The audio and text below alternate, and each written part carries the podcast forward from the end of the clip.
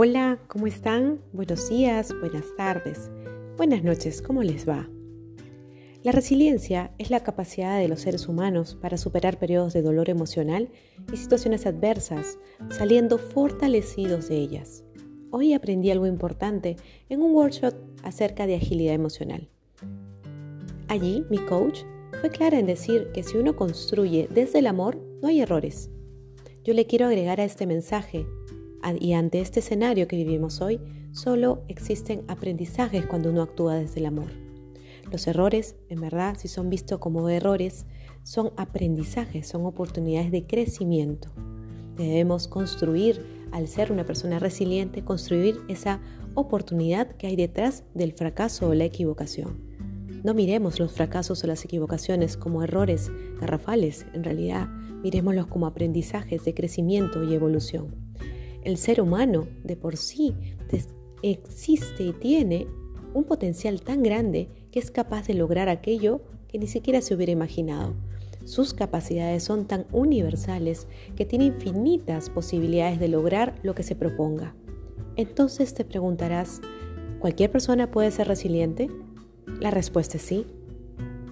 Pero para ser resiliente no basta con solo quererlo, sino hay que adoptar un compromiso con uno mismo. Eso se llama la voluntad del querer hacer, el poder adoptar ese compromiso contigo mismo y encontrar en tu interior la voluntad del querer hacer. ¿Y cómo podemos formar la voluntad del querer hacerlo? Pues podría resultarte en tres pasos sencillos. La firmeza de la decisión es el primer paso, mirar los problemas como oportunidades, ser parte de la solución y no del problema. La percepción de que un problema es superable, todo se puede superar. Y si no hay solución, entonces ¿de qué te preocupas o de qué nos preocupamos? La aceptación de que se puede ser feliz aceptando las situaciones por más duras y traumáticas que uno se puede imaginar y honrar todo aquello por lo que pasas. Y aquí quiero citar nuevamente el libro de Víctor Frank, El hombre en busca de sentido, donde nos da muchas enseñanzas para aplicar la resiliencia en nuestra vida. Espero que te sirva y quiero cerrar con un mensaje del libro. Entre el espíritu, entre el estímulo, perdón, y la respuesta hay un espacio. En este espacio tenemos el poder de elegir nuestra respuesta. Es nuestra respuesta donde se encuentra nuestro crecimiento y nuestra libertad. Todas las personas tenemos la oportunidad de ser resilientes.